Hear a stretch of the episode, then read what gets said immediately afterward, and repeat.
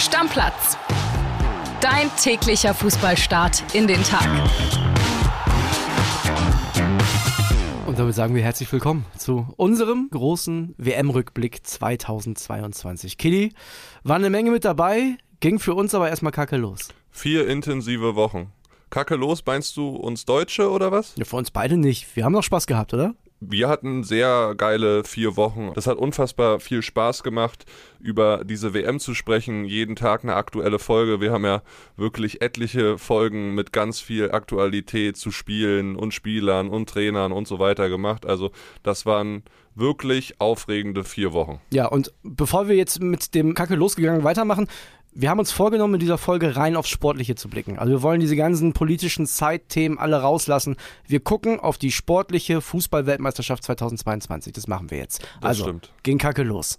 Ja, also 1 zu 2 verloren gegen Japan. Das war natürlich für uns Deutsche ja nicht der Auftakt, den wir uns alle vorgestellt haben. Das war so, du hast dich sofort an alte Muster erinnert, ja, an Rückblick WM 2018. Auch da sind wir mit einer Niederlage reingestartet und dann stehst du halt mit dem, mit dem Rücken zur Wand und irgendwie die Aufbruchstimmung, die wir so die ein, zwei Tage davor, also wir beide persönlich jetzt hatten, Mhm. die war dann natürlich sehr, sehr schnell verflogen.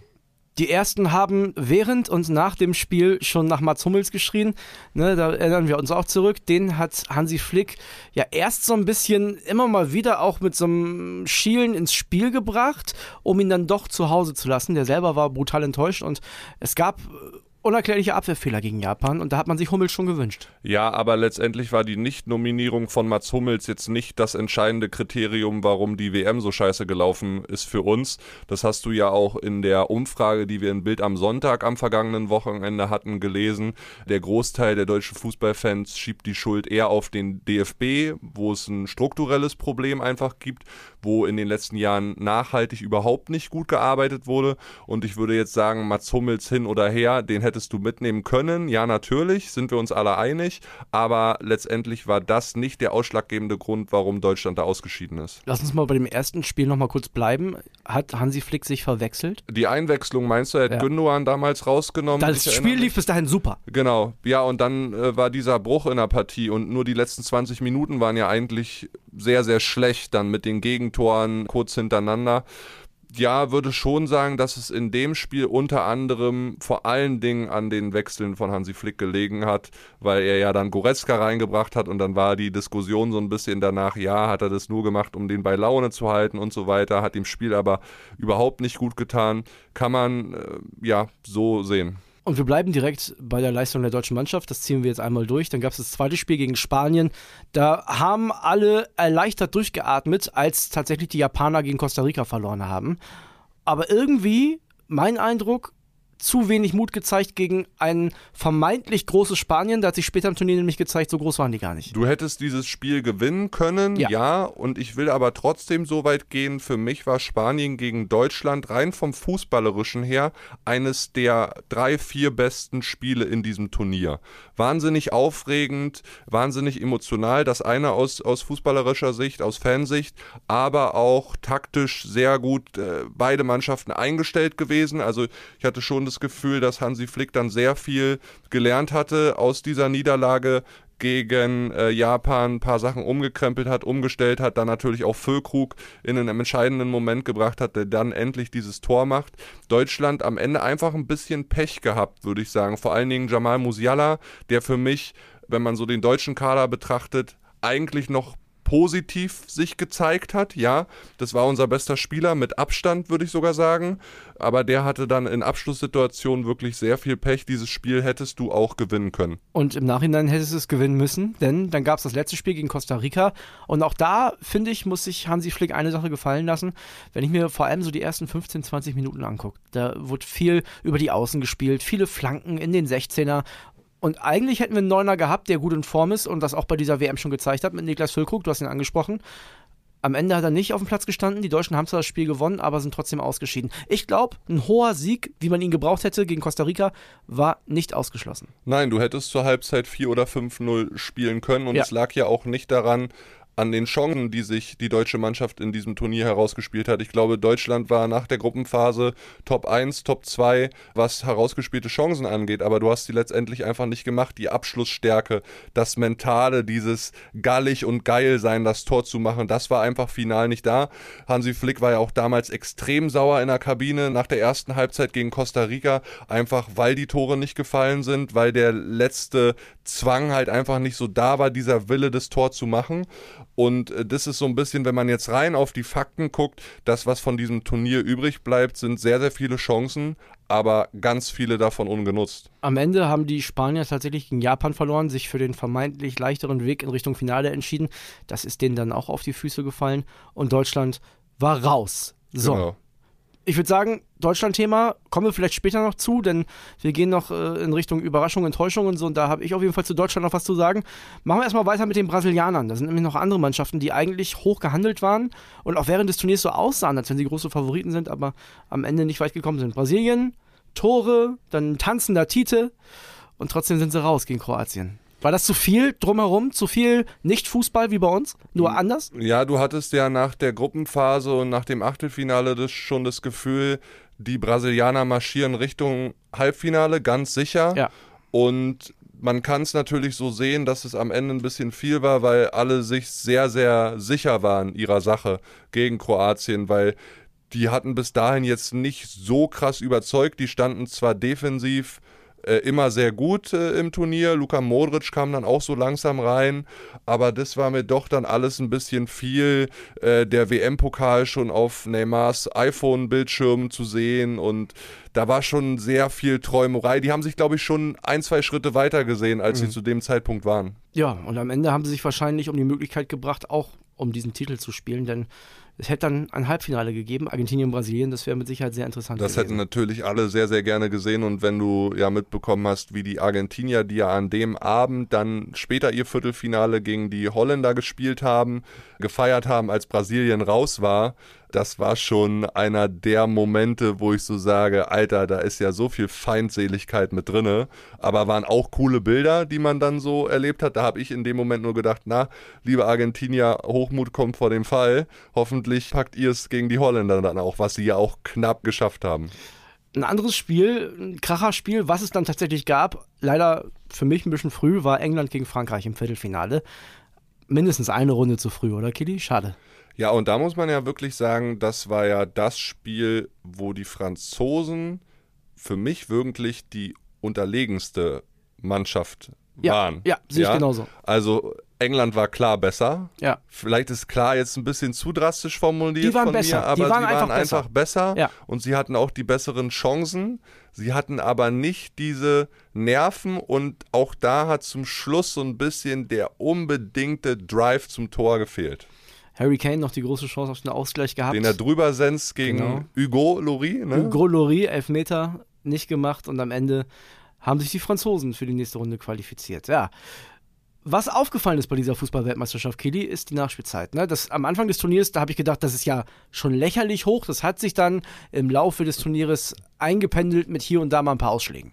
Was ja. sagst du? Ist das ein Modell für die Zukunft, so immer mehr nachspielen zu lassen, weil halt auch viel Zeit verschwendet wird, oder sagst du es Quatsch? Also ich bin von dieser Nachspielzeit kein Fan, auch wenn sie natürlich emotional dich ganz anders nochmal fesselt, so die letzten Augenblicke von so einem Spiel, gerade wenn es knapp ist. Und wir hatten ja viele knappe Entscheidungen und Partien in den K.O.-Phasen, gerade so ab Viertelfinale. Mhm.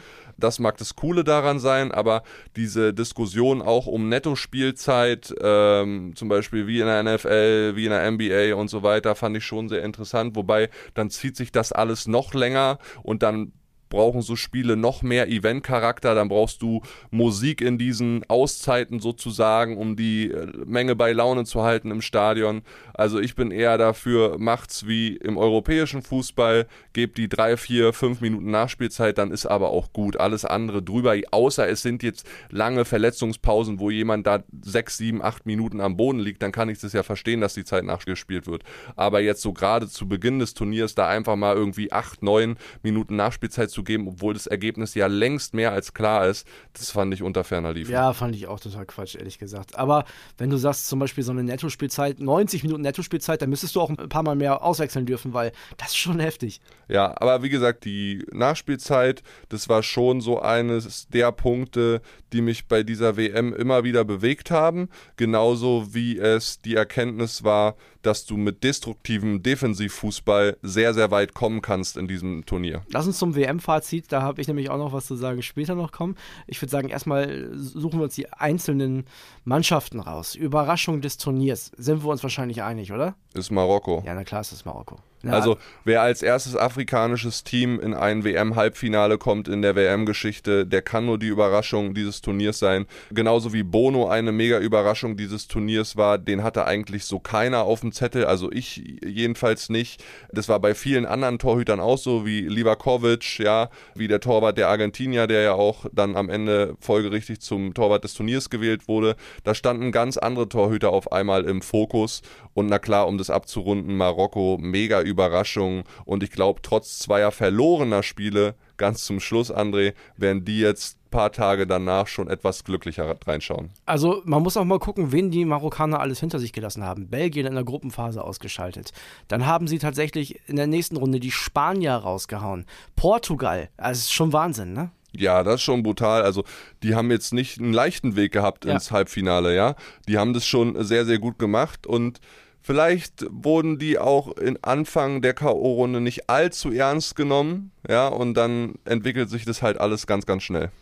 Für mich die Enttäuschung des Turniers, sehr einfach als Deutscher, ist einfach Deutschland. Obwohl, man könnte auch fast schon sagen, dass Spanien auch eine Enttäuschung des Turniers ist, weil die haben ähnlich viel gerissen bei diesem Turnier wie wir. Die haben einmal gewonnen, einmal unentschieden gespielt. Ja, die beiden sind für mich auch die, die negativ Überraschung. Ja, ja, das war ja wirklich eine Überraschung. Also Spanien im Achtelfinale raus, Deutschland nachher Gruppenphase raus, obwohl wir alle schon gesagt haben, ja, wenn du da Zweiter wirst, dann ist der Weg Richtung Halbfinale eigentlich ziemlich frei, weil dann kriegst du im Achtelfinale Marokko und dann kriegst du Portugal und dann gehst du da schon irgendwie durch. Ja. So, das ist beiden Mannschaften nicht gelungen und die Spanier haben ja auch Luis Henrique dann entlassen. Wir halten weiter an Hansi Flick fest. Mal gucken, wie sich das entwickelt die nächsten Monate bis zu unserer Heim-EM, die ja ganz, ganz wichtig ist für uns Deutsche. Klar. Aber klar, äh, was soll man da groß drüber diskutieren, André? Das war nicht der Fußball, den wir sowohl von der deutschen als auch von der spanischen Nationalmannschaft gewöhnt sind. Fangen wir mal an mit deinem größten Flop auf Spielerseite. Wer ist das? Also mein größter Flop ist Cristiano Ronaldo weil Cristiano Ronaldo, wenn ich mir angucke, was da im Vorfeld passiert ist, ne, dieses, dieses Bild, das um die Welt gegangen ist, am Schachbrett mit Messi zusammen. Und wenn ich dann gucke, was für einen Impact der noch auf seine Mannschaft hat und was er bei diesem Turnier gezeigt hat, nix. Absolut nichts. Diese Augenhöhe, die vermittelt wurde vor dem Turnier, die gab es zu keinem Zeitpunkt dieser Weltmeisterschaft. Und ich habe vor dem Turnier gedacht, na, okay, der hat zwar, kommt aus einer schlechten Phase bei Manchester United, aber ist immer noch einer der besten Fußballer der Welt. Vielleicht kann der das mit Portugal zeigen. Konnte er nicht. Ja, stimmt. Ja, Cristiano, da spalten sich natürlich die Geister. Die einen, die Hardcore-Fans sind von ihm, die halten weiter an ihm fest und verteidigen ihn. Und man darf ja auch nicht diese geile Karriere von Cristiano Ronaldo vergessen, weil er jetzt irgendwie drei, vier, fünf schlechte Monate sowohl bei Man United als auch jetzt bei der Nationalmannschaft hatte und ja. sich da so ein bisschen egomanisch verhalten hat. Ich rede ja nur über dieses Turnier. Ja, natürlich. Ab da, wo er auf der Bank saß und dann kommt der Ersatzmann rein und macht gleich drei Tore in dem Achtelfinale, wo sie ja mega dominant waren. Ab da an äh, hat natürlich die Geschichte komplett anti-Ronaldo äh, gelautet, ja. Wer ist denn für dich der Newcomer des Turniers? Newcomer des Turniers ist für uns in Fußball Deutschland wahrscheinlich gar kein so Newcomer mehr, aber ich hätte Josko Guardiol zum Jungspieler des Turniers gewählt. Okay, warum? Also wie der da hinten in den Zweikämpfen agiert hat, ich glaube, der hat fast 50 Zweikämpfe über das gesamte Turnier gewonnen. Der war bockstark trotz seiner Nasenfraktur, der hatte ja immer eine Maske auf. Dann war er auch im Spiel um Platz 3 mit diesem Flugkopfball, der an das Tor von Robin van Persie 2014 für die Holländer bei der WM erinnert hat. Maßgeblicher Anteil dafür, dass sie das Spiel um Platz 3 gewonnen haben, ist ja dann auch als Man of the Match ausgezeichnet worden. Also wer den in Fußball Europa nicht kannte, und ich glaube, das sind die wenigsten gewesen vor diesem Turnier, obwohl er erst 20 Jahre alt ist, der kennt diesen Mann jetzt, der hat es richtig, richtig gut gemacht und der ist spätestens im Sommer in aller Munde und der wird definitiv zu einem absoluten europäischen Top-Club wechseln und wird eventuell sogar an einer 100 Millionen Grenze kratzen. Mein Newcomer des Turniers ist schon bei einem absoluten Top-Club, aber spielt da noch nicht die große Rolle. Ich glaube, das wird sich vielleicht ändern. Und zwar Julian Alvarez. Was der gemacht hat für die Argentinier, wie der sich auch durchgesetzt hat. Ich meine, überleg mal, wer da auf der Bank saß, weil der Junge gespielt hat. Zum Beispiel Lautaro Martinez, die Baller, der zugegebenermaßen aber auch nicht richtig fit war. Aber der hat seine Aufstellung immer wieder gerechtfertigt. Der hat viele Tore gemacht bei dieser Weltmeisterschaft. Der war ein wirklich guter Partner von Lionel Messi. Und ich finde, das ist bei diesem ganzen Rummel um Argentinien und Messi hat ihn natürlich auch verdient, diesen Rummel, ist das ein bisschen untergegangen, wie stark der Junge war. Ja, ich bin jetzt sowieso sehr darauf gespannt, wie die Argentinier es jetzt schaffen, diesen äh, Weltmeistertitel weiter auf Strecke zu bringen, äh, weiter diese Generation laufen lassen oder holen sie noch mehr rein? Messi ist jetzt etwas älter geworden, der will jetzt noch ein paar Spiele als Weltmeister genießen. Das haben wir ja alle gehört. Was passiert mit Di Maria, Lautaro Martinez ist auch nicht mehr der Jüngste, ne? Otamendi ist nicht mehr der Jüngste. Also da bin ich gespannt, ob es da einen Umbruch geben wird. Und da ist Alvarez natürlich ein ganz, ganz wichtiger äh, Keyplayer für die. Dein Star des Turniers? Lionel Messi. Ist Lionel Messi, ne? Ich ja. habe so ein bisschen überlegt, also Messi oder Mbappé, weil das tut mir so leid für den Jungen. Der hat so ein überragendes Turnier und auch Finale wieder gespielt. Mann, Mbappé hat acht Tore gemacht ja. und klar kann man die bis zu dem Finale oder auch nach dem Finale auf einer Stufe raten, hundertprozentig. Ja. Die waren beide gleich gut, hatten beide einen riesen Impact auch im Finale auf das Spiel ihrer jeweiligen Mannschaften. Die waren ja beide nochmal so drüber auf einem ganz anderen Level als die anderen 20 Leute, die auf dem Platz standen. Ja? Aber am Ende des Tages hat, hat Messi das Glück, auch das Glück, dass seine Truppe das Ding mit nach Hause nimmt. Genau, und er hat den Pokal in den Händen und deswegen ist der Spieler des Turniers und er wurde ja auch völlig zu Recht dafür ausgezeichnet, einfach Lionel Messi. Und damit ist er natürlich in die Phalanx der ganz, ganz Großen äh, vorgestoßen. Ich würde sagen, dann kommen wir mal zu unserem WM-Fazit, ja? Ja. Also ich habe so ein bisschen das Gefühl, der Fußball, der entwickelt sich weiter und die Spielstile, die mal erfolgreich waren, wie zum Beispiel Anfang der 2010er Jahre, der von Spanien oder auch von den Deutschen, die sind einfach heute nicht mehr gefragt. Und du bist nur stark und gut, wenn du diese Entwicklung mitgehst. Und weißt du, deswegen vielleicht auch Messi ein verdienter Spieler des Turniers. Der hat das in jeder Ära geschafft. Der war in dieser Ballbesitz-Ära der Spanier, war der ganz vorne mit dabei, ja auch mit dem FC Barcelona. Und jetzt, da wo was anderes gefragt ist, ist Messi auch immer noch da und deswegen auch zu Recht für mich Spieler des Turniers. Und das ist ein Wandel, den hat nicht jeder vollziehen können. Ja, absolut. Also mit der Weiterentwicklung hast du recht. Was mich überrascht hat, was nochmal mehr zu sehen war als 2018 bei der WM, war, wie gesagt, dass Mannschaften mit einem destruktiven, defensiven Fußballansatz die besseren Chancen haben, weiterzukommen. Liegt vielleicht auch einfach daran, dass wenig Vorbereitungszeit war und erstmal in der Defensive sicher stehen und dann in der Offensive punkten.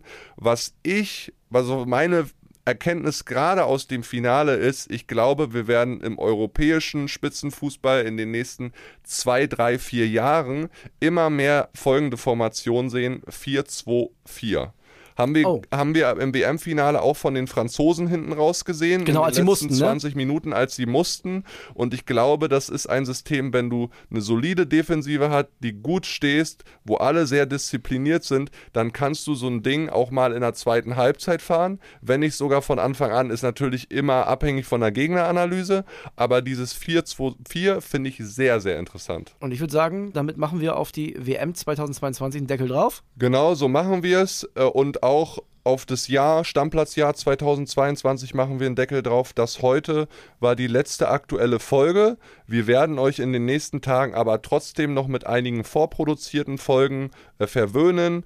Unter anderem jetzt vor Weihnachten kommen noch zwei Sonderfolgen von unserem Kollegen Chris Höp, der uns ja zum Jahresende verlässt und eine neue Herausforderung bei einem anderen Unternehmen anfängt. Hat auch nichts mit Sport und so weiter zu tun. Sowas können wir euch sagen. Aber der hat uns noch ein paar Folgen hier gelassen. Thematisch passt natürlich ganz gut. Er beschäftigt sich mit Tim Detering in der Folge morgen nochmal mit dem WM aus von 2018, sucht da so ein bisschen auch die Parallelen zu dem jetzigen WM aus. Dann gibt es am 23. eine sehr, sehr coole Folge, wie ich finde, nämlich die Top 10 Fußballfilme. Also wer von euch keinen Bock hat, mit Kindern und äh, Frau am zweiten oder ersten Weihnachtstag Traumschiff oder sonst was zu kochen, Michel aus Lönneberger. Der, der kann, die alle von Fernsehfilm, Fußballfilm. Der kann sich dann einen Fußballfilm raussuchen und geht vielleicht ins Schlafzimmer dafür und guckt da. Und dann haben wir keine Folgen an den Weihnachtsfeiertagen, 24., 25., 26.